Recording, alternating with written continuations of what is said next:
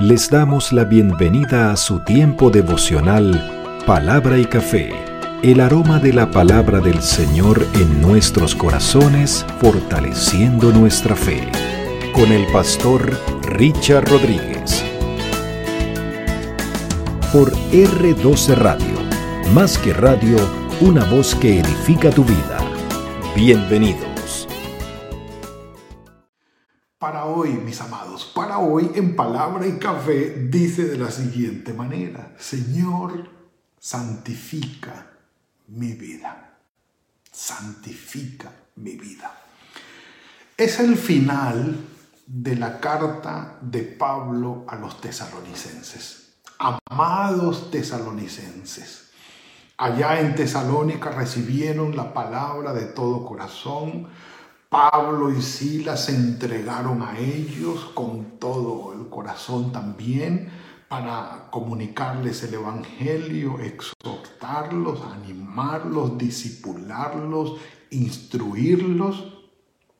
No pudieron quedarse mucho tiempo allí debido a la persecución y al descontento de la ciudad, sobre todo los judíos que armaron toda esta revuelta y tuvieron Pablo y Silas que salir apresuradamente de allí. Pablo no pudo regresar mucho tiempo después, pero anhelaba verlos. Eh, recibió de, de Timoteo y de Silas estas buenas noticias de lo que estaba pasando con ellos en su vida cristiana. Y le escribe esta hermosa carta a Pablo desde Corinto, según los críticos, primer documento escrito del Nuevo Testamento, una carta llena de amor, llena de instrucciones, llena de exhortaciones, de afecto, de advertencias también.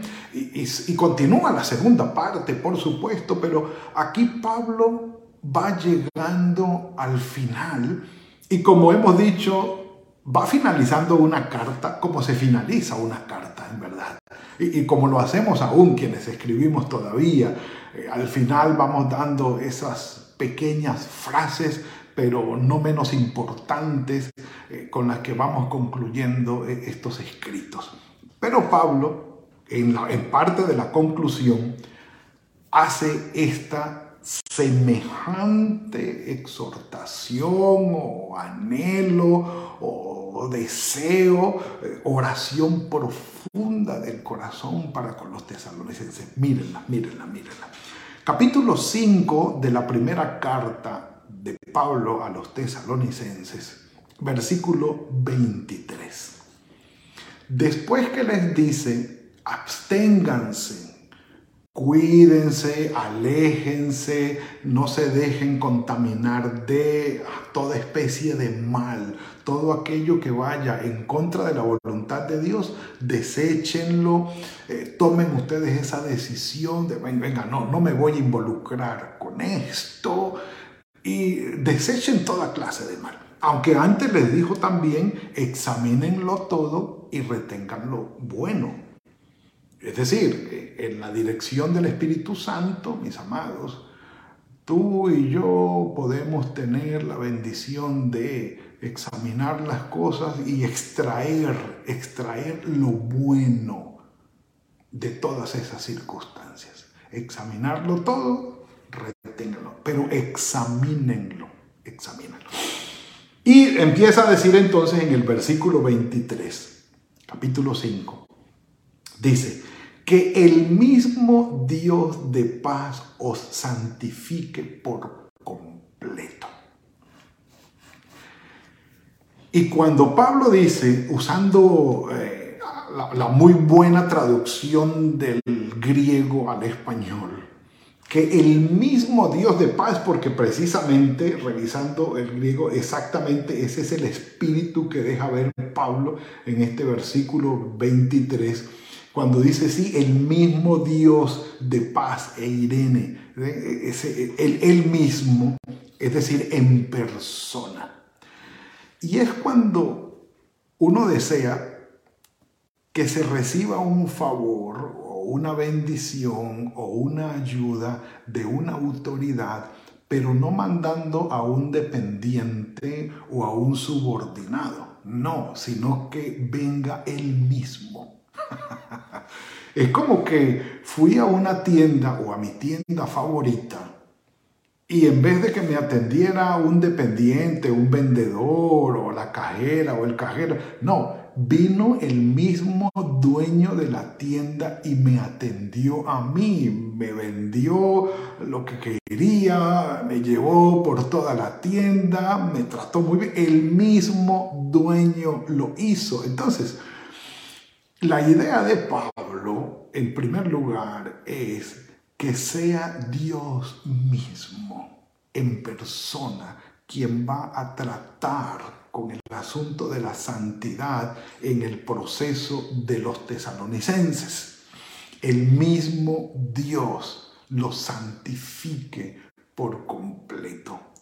Entendiendo también que no es algo potestativo nuestro, número dos el mismo Dios de paz, es decir, Él, el, que puede hacerlo porque yo no puedo hacerlo.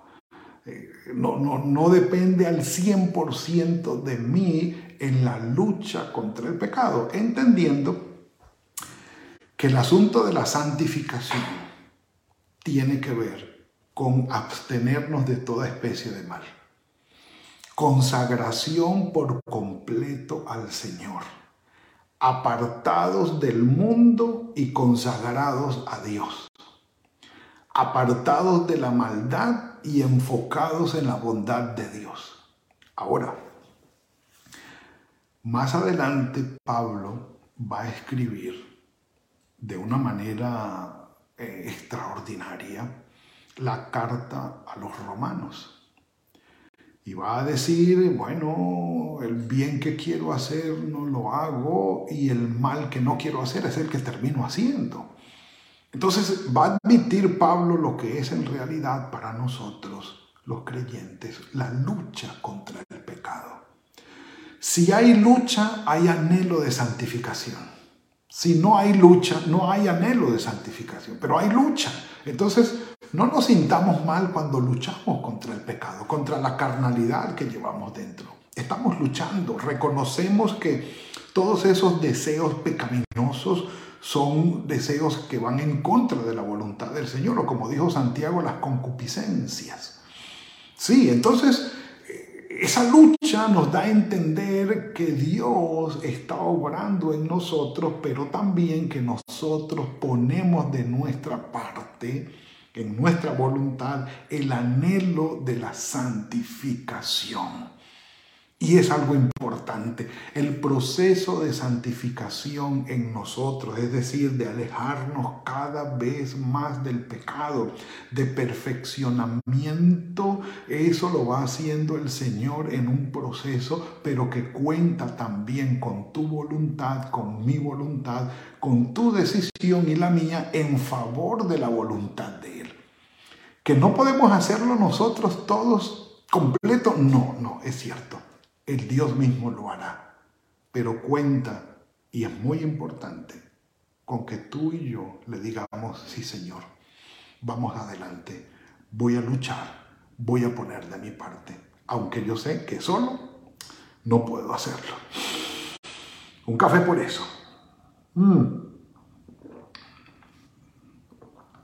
Y Pablo dice, dice que el mismo Dios de paz los santifique por completo. Y, aquí va a explicar ese por completo que habla allí. Eh, recordemos las palabras de Pablo, que también más tarde va a escribir en Filipenses capítulo 1, versículo 6. ¿sí? Estando persuadido o estando convencido de esto, que el que comenzó en ustedes la buena obra, dice, la perfeccionará hasta el día de Jesucristo.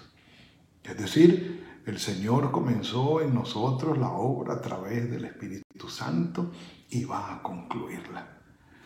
Mis amados, es tan importante esta frase que deja Pablo aquí, que debemos comprenderla como el proceso que tú y yo estamos viviendo en esta tierra antes de que el Señor Jesucristo venga de nuevo o nosotros muramos o partamos de esta tierra en este sentido. dejemos esta vida.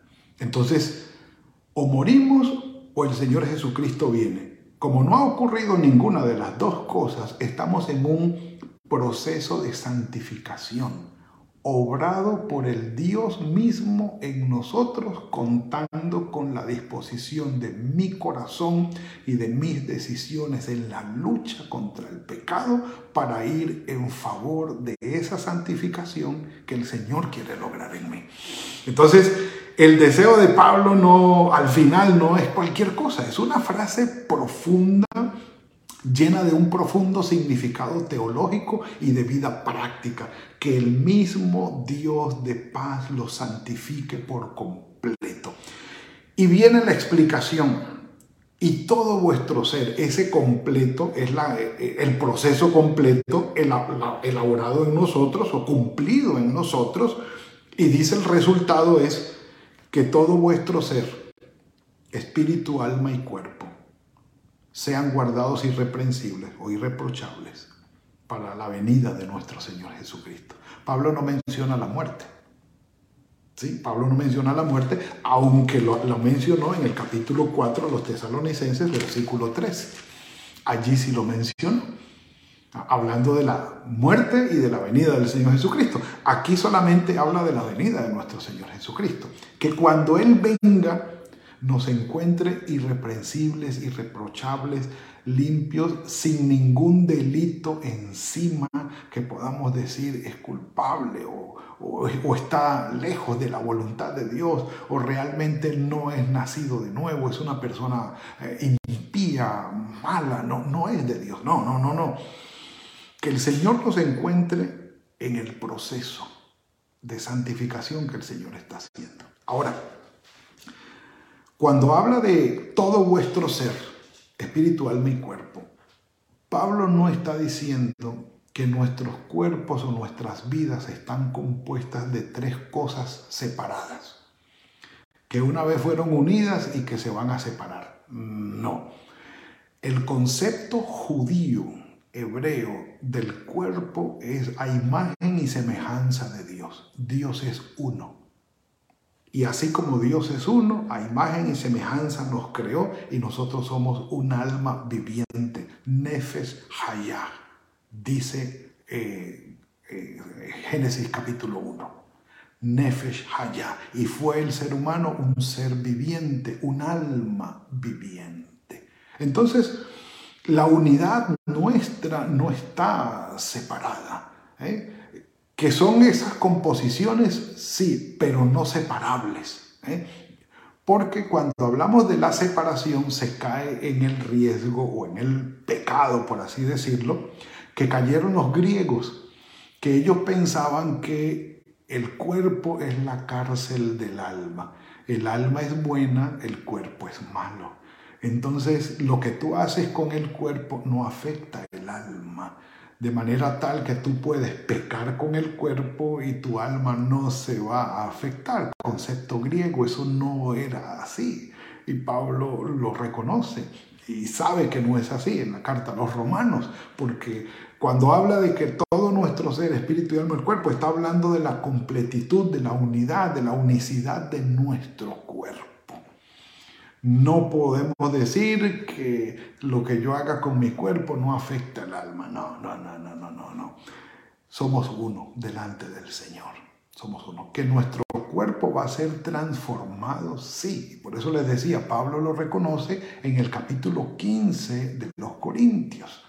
Entonces, no está diciendo Pablo que una cosa es el cuerpo, otra cosa es el espíritu y otra cosa es el alma muy diferente y que de alguna manera cuando la persona muere, el cuerpo va a la tierra, el alma va a Dios o el espíritu vuelve a Dios que lo dio y el alma queda por allí. No, no, no es tal, no es tal.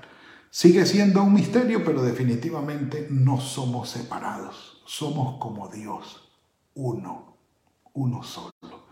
En imagen y semejanza del Señor fuimos creados y así somos uno. Entonces, no es para alimentar el concepto griego tripartito del cuerpo, donde una cosa hace una cosa y otra cosa hace otra cosa y lo que uno hace no afecta al otro. No, no, no, afecta.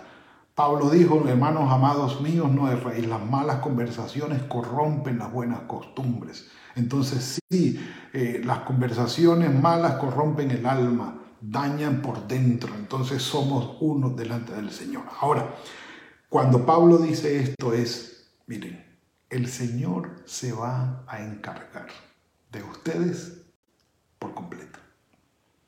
Lo único, caminen a favor de la voluntad del Señor. Pero el Señor va a encargarse por completo. No va a dejar nada de ustedes por fuera en este proceso de santificación. Por eso la frase de hoy me encanta, Señor, santifica mi vida. Yo quiero, solo no puedo, pero yo quiero. Como aquel siervo que le dijo, crece, Señor, yo creo, ayúdame en mi incredulidad, pero yo creo.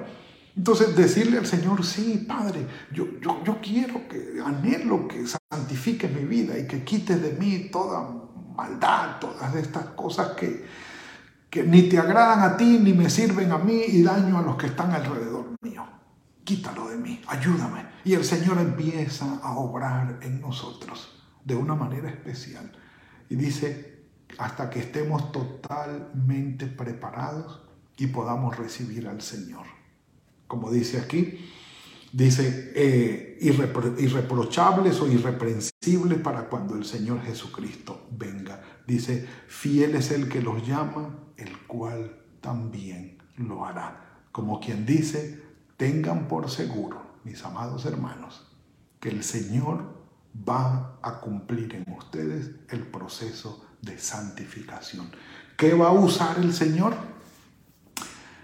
Las enfermedades, los sufrimientos y las adversidades de la vida, las calamidades, el dolor, la imperfección de esta misma vida, las consecuencias de nuestros pecados, cuando cometemos errores y sufrimos esas consecuencias, cuando la vida nos golpea injustamente, todos esos esas dificultades como un fuego, el Señor las va a usar para santificar nuestras vidas. No que Él las propicia, sino que esta vida imperfecta e injusta las trae sobre nosotros y las sufrimos sin buscarlas, sin provocarlas, pero llegan a nosotros. El Señor las usa para que tú y yo, en el fuego de la adversidad, seamos santificados y nuestro corazón y nuestra fe sean purificados. Así que mis amados, estemos muy enfocados en lo que Dios está haciendo en nosotros. Y Pablo se despide. Hermanos, oren por nosotros. A los que están allí, salúdenlos con un beso santo. Sí. El beso santo se ve en el Antiguo Testamento, Pedro también lo menciona, lo menciona por supuesto Pablo y Judas entregó al Señor con un beso y le dijo, con un beso entregas a tu maestro. Entonces eh, era, eh, digamos, una costumbre, algo cultural, algo muy común, eh, el saludar con ese beso, el, dar ese afecto, el mostrar ese afecto, que haya afecto entre nosotros, dice, dice Pablo dice, saluden a los hermanos con un beso santo, como que si nosotros dijéramos, denle un abrazo desde aquí, denle un apretón, pero, pero bien grande, y, que ellos, mejor dicho, rompe costillas, como dicen algunos, y que un abrazo de oso, algo, algo que se sienta que hay afecto, que se sienta que hay afecto. Para, para nosotros ese beso es como ese abrazo bien, bien apretado, bien, bien cálido, bien cálido. Muchos de nosotros también incluimos el beso santo en la mejilla y, nos saludamos de esa manera, pero mostramos el afecto de una manera física, visible, sensible. Os encargo encarecidamente por el Señor que esta carta se lea a todos los hermanos, reúnanlos, léanles la carta y dice que la gracia de nuestro Señor Jesucristo sea con todos ustedes. Amén hermosa, significativa y profunda manera de Pablo despedirse de los tesalonicenses. Mis amados, el Señor hace la obra en nosotros y podemos mostrarnos el afecto, decirnos cuánto nos amamos, cuánto nos extrañamos, a pesar de nuestros errores y de nuestros defectos, podemos mostrar el afecto en nuestro Señor, porque tú y yo estamos en ese proceso de santificación que el Señor obra en nosotros. Oremos, mis amados, y que el Señor nos bendiga. Padre, gracias por esta hermosa carta de Pablo a los tesalonicenses. Bendito sea tu nombre, Señor. Qué bendición tan grande. Poder concluir de esta manera, Señor, sabiendo que nuestras vidas están en tus manos y tú las santificas de manera muy especial. Gracias por esto, Padre. Gracias. Gracias por llevarnos de tu mano, por tener misericordia de nosotros y guiarnos en tus planes y propósitos, en tu voluntad, Señor. Gracias. Muchas gracias. Padre de todo corazón, ponemos en tus manos nuestras vidas Guíanos en el resto del día, que tu mano poderosa sea sobre nosotros. Y gracias porque la obra tuya en nuestras vidas no se detiene. En el nombre de tu Hijo Jesucristo. Amén amén. Mis amados, ha sido la entrega para hoy. Que el Señor los bendiga. Espero que tengan un muy buen día, un día fructífero de la mano del Señor, que el Señor los bendiga y los guarde. Y mañana continuamos. Sí, vamos a ir a la segunda carta de Pablo a los tesalonicenses. No vamos a desaprovechar esta oportunidad que el Señor nos está dando y vamos a seguir creciendo, creciendo de la mano del Señor y alimentándonos de su palabra día a día. Que el Señor los bendiga y los guarde. Nos veremos mañana si el Señor lo permite. Gracias por compartir con nosotros este espacio de palabra y café. Hasta una próxima oportunidad por R12 Radio. Más que radio, una voz que edifica tu vida. Que Dios les bendiga.